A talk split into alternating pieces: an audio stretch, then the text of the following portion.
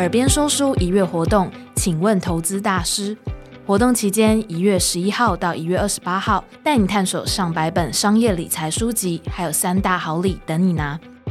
就算是你在投资领域零基础，也能在这里找到适合你的学习内容，带你校准投资心态，建立理财观念，避免犯下错误的决策。另外，还有投资名人堂、台湾作家精选和投资人会客室等等丰富的内容精选主题，解惑你对投资理财的疑难杂症。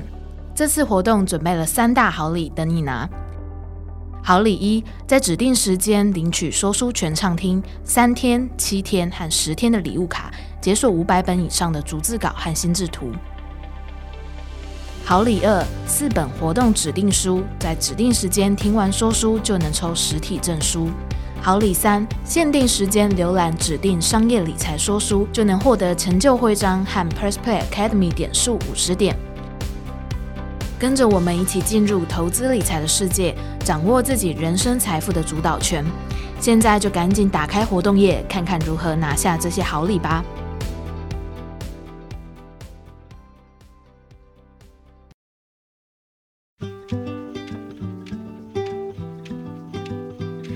现在有个情境，想要请你想想看哦。假设我们买了一台最新型的电脑回来，准备要开始组装的时候，才发现竟然没有附说明书。也许你应该会觉得很慌张吧？没有说明书的话，应该要怎么办？不知道组装和使用说明，就无法开始使用这台新电脑了。但其实我们的人生也是有类似的状况哦。我们人生下来就有优秀的心智才能，就像是一台精密的设备，让我们能够达成很多目标，完成许多不平凡的事情。而在这努力的过程中，我们都没有真的按照所谓的使用说明书，我们都必须要自己一步一步的实践。Hello，欢迎来到这一集的耳边说书，我是耳边说书的编辑 Lily。今天要跟你分享的书叫做《你相信，所以你成功》。而我们刚刚开头说的例子，也是作者在书中第一章时跟读者分享的例子。你可能会觉得这是不是有一点心灵鸡汤的感觉？但这本书比起是完全感性的方式在诉说，它更是用理性而且具体的方式在和你分享正向思考这件事哦。这本书的作者有两位，分别是伯恩·崔西以及克里斯蒂娜·史坦博士。伯恩·崔西本身就是作家、职业演说家，致力于成功学的分享；而史坦博士是一名心理治疗师，在书中一起分享一些他碰过的故事。另外一位作者伯恩·崔西，他的经历也是很丰富的哦。在书里，他就分享到，他本身出生于贫寒的家庭，高中也没毕业，做过洗碗、挖水沟、凿井等等的苦工工作，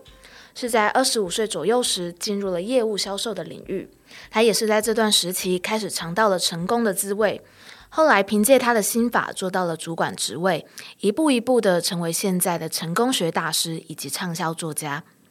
那在今天的说书中，我将会着重在分享这本书中有提到的人生六大信念法则，接着会和你说罪恶感这件事情带给我们什么样的影响。最后，我们再来谈谈面对人生的低潮时，我们会碰到哪六个阶段，而我们可以在日常做什么练习，帮助我们更快地找回正向思考。书中有提到，宾州大学有做过一个历时二十二年的研究，访问了三十五万人。调查结果显示，其中有感觉到幸福快乐的前百分之十的受访者里面，大部分的人脑中都会想两件事，也就是我想要什么，以及我该如何达成。其实有很多成功人士也是这样的，都会思考自己想要什么，而自己又该如何达成这个目标。他们会为了达成这个目标而想到各种点子，并采取行动。而达到目标后，自然会让人感觉到有成就感、快乐而且满足。如此一来，就会更有动力的想要达成下一个目标。整体而言，人生就会处在一个积极向上的状态里头。那么，如果我们也想要真正达成自己心目中的成功的话，可以参考书中作者所提到的六大信念法则，分别是因果关系法则、信念法则、希望法则、吸引力法则。排斥法则以及投射法则，其实这六个法则的重点都是在于改变想法。为什么呢？接下来就一一来跟你分享。第一个因果关系法则，这个法则基本上可以用一个俗语来说明，那就是一分耕耘一分收获。我们生命中的所有事情一定都有发生的原因，进而产生了一个结果。那么我们想要收获怎样的果，就必须知道先怎么样栽。在这边，作者和你分享三个小定律。第一个就是，如果想要成功，我们就需要跟随成功人士的脚步。第二个就是要知道，天底下并没有什么事情是可以不劳而获的，必须先努力，才有资格得到成功的果实。而第三个也是最重要的，就是要保持正面的态度以及想法。举个例子来说，我们必须要先吃健康的食物，拥有健康的作息，才会有健康的身体。而在执行的过程中，我们当然需要带有正面的思考模式。一旦我们可以在心中种下正面的种子，才有可能开出美丽的花朵。相反的，如果我们种下的是负面的情绪种子，得到的可能是心中一片的杂草。接着，第二点的信念法则，简单来说，就是你心里想什么，就会实现什么。你所坚信的事物，都会成为现实。其实我们会有的信念，基本上都是后天所养成的，是在成长的过程中被某个人灌输讯息而学到的，就跟前面的因果关系法则中有提到的第一点很像。我们如果想要成功，当然就要跟随着成功人士。如果我们在过程中都能够学到积极乐观的想法，自然就可以拥有正向思考又健康快乐的人生，对待自己或他人都能够拥有更宽容的态度。再来第三点的希望法则和第四点的吸引力法则，我们会一起讲，因为我认为他们是有点相似的概念。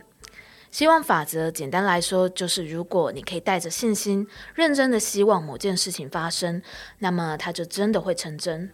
而心理法则，你可能已经听过很多次了，它已经被很多书都讲过。换句话说，就是当你想要达成某个目标或是完成某个愿望时，只要心里不断地想着这个目标或愿望，又或者是不断地想着某个物品的画面，最后这些事情就会被你吸引而来。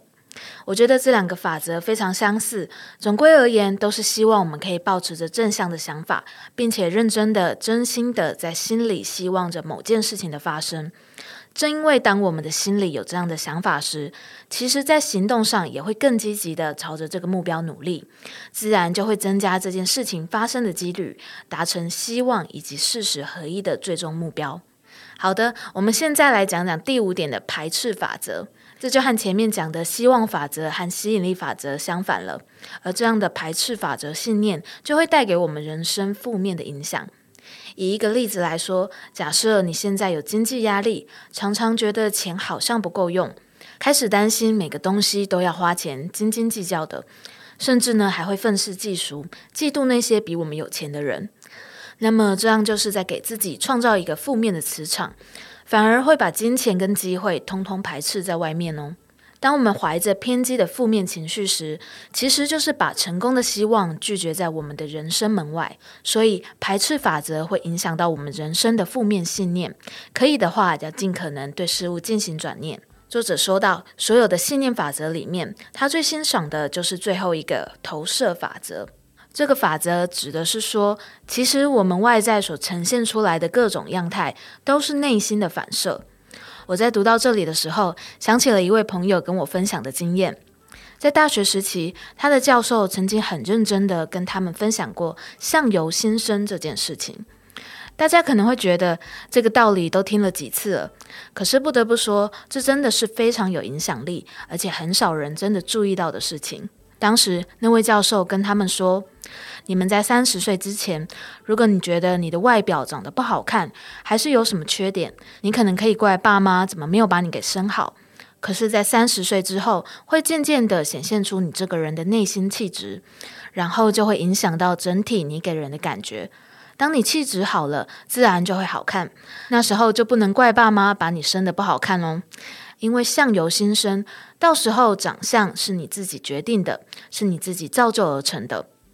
其实也可以想想看，很多明星艺人，甚至是身边的朋友或是长辈，当他们有了一些人生历练，也有自己的气质或气场时，我们是不是常常都会觉得这个人长得很帅或是很漂亮？可是那却不只是单纯长相长得好看，我们是对这个人整体而言去定论的，对吧？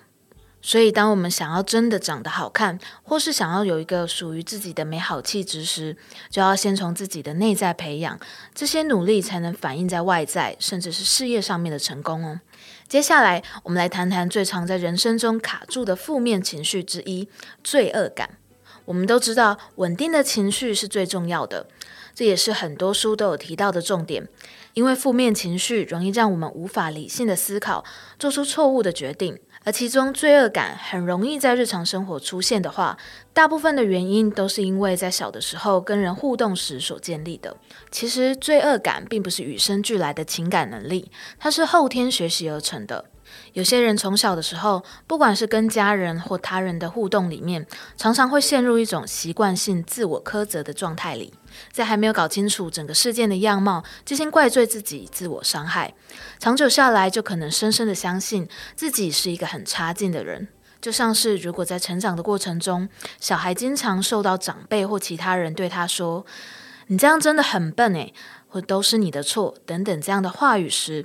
就会很容易让小孩觉得他自己是一个没有用的人，甚至只要当事情发生后，就会容易直觉地先进行自我批判，会想着是不是因为我不够好，这一切都是我的错。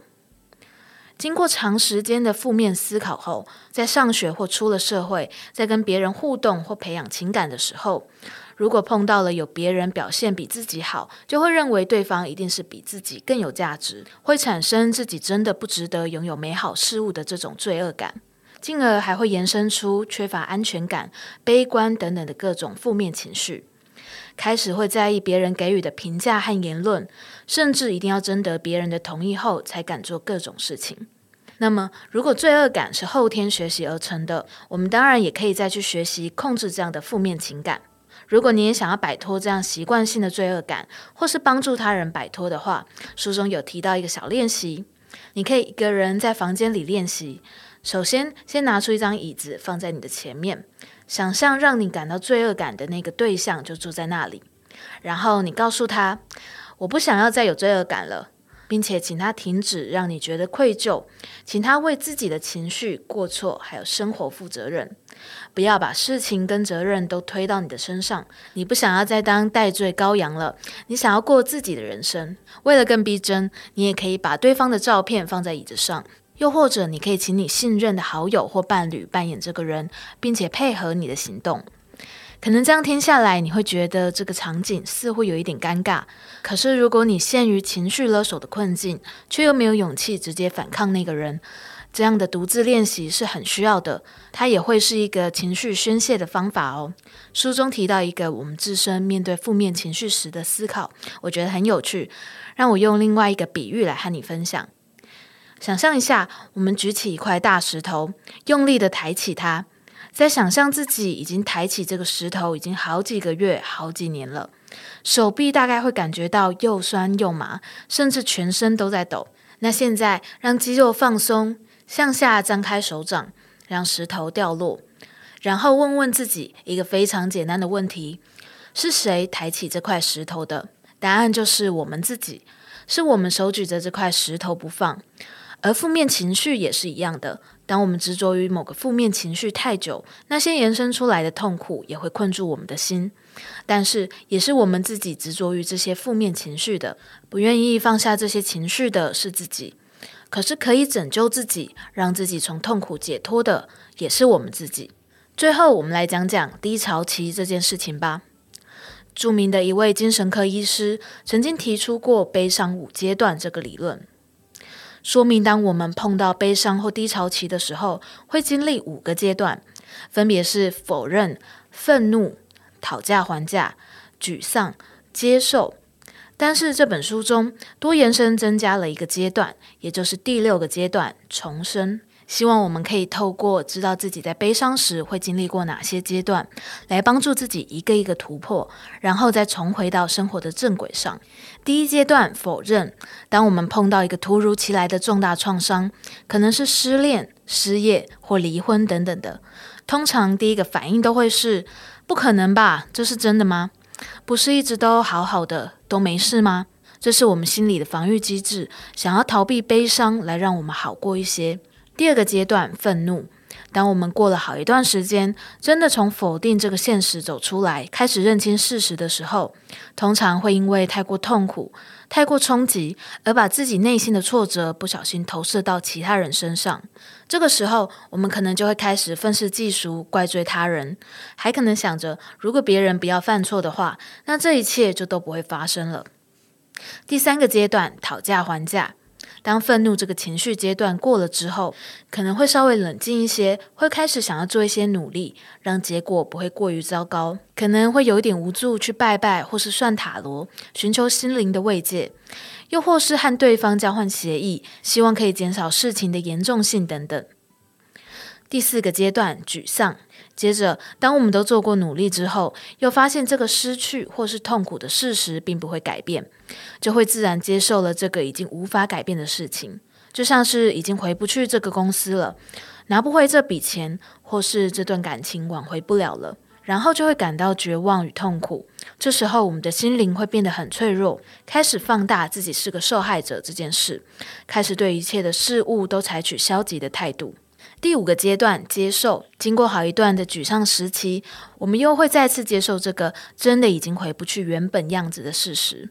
但是比起之前，更可以控制自己的负面情绪，可以更冷静地看待，真的体悟到世事无常，没有什么事情是绝对的，学会放下执着，转念。第六个阶段，重生。最后，当我们可以真正放下过去，就能够重新的站起来，重新找回与朋友的联系，面对生活中的新挑战，开始感受生命中新的喜悦，也可以认识新的人，建立新的关系。我们自然会从中成长，并且继续过自己的人生。以上，这就是每个人在面对人生重大打击时，能够走过低潮到重获新生的六个阶段。不知道你现在是不是也在低潮期呢？希望带你认识六个阶段后，可以帮助你在过程中认识自己的内在变化，还可以更快的找回自己的生活步调。又或是，虽然现在可能并不是你的低潮期，那也可以把这些东西存在大脑里备用，让之后的自己陷入低潮时，可以马上的意识到自己的情绪变化哦。也差不多到了说书的尾声，这本书有许多改变思考的观念，其中还有分享到像是宽恕他人的练习。重新认识人格发展的四个阶段等等。如果你也感到好奇，非常推荐你可以去翻翻这本书，或是日常又陷入负面思考的时候，也可以拿起这本书再次复习。今天我们和你分享了作者说的人生信念的六大法则，分别是因果关系法则、信念法则、希望法则、吸引力法则、排斥法则跟投射法则。接着，我们针对罪恶感的分享，讲到负面情绪会如何影响我们，以及我们可以做的小练习来摆脱他人给予我们的情绪勒索。最后，谈到了面对人生低潮期时会有的六个阶段。希望你认识六大阶段之后，当你日后又陷入困境时，可以马上辨识出情绪状态，进而以更快的方式让生活回归正常。在这边也想跟大家分享一个小练习。如果你不知道怎么样才是属于你自己的成功，或是到底要怎么样找到自己想要前进的目标时，不妨可以问问这三个问题来找找看哦。分别是：第一，什么样的人格特质会让你成为好人呢？第二，什么样的人格特质会让你成为更好的人呢？第三，什么样的人格特质会让你成为有用的朋友、好的伴侣或是好的父母呢？听完说书后，不妨也花点时间想想看你的答案吧。那今天的说书就到这边，我是边说书的编辑 Lily，我们就下一集再见喽，拜拜。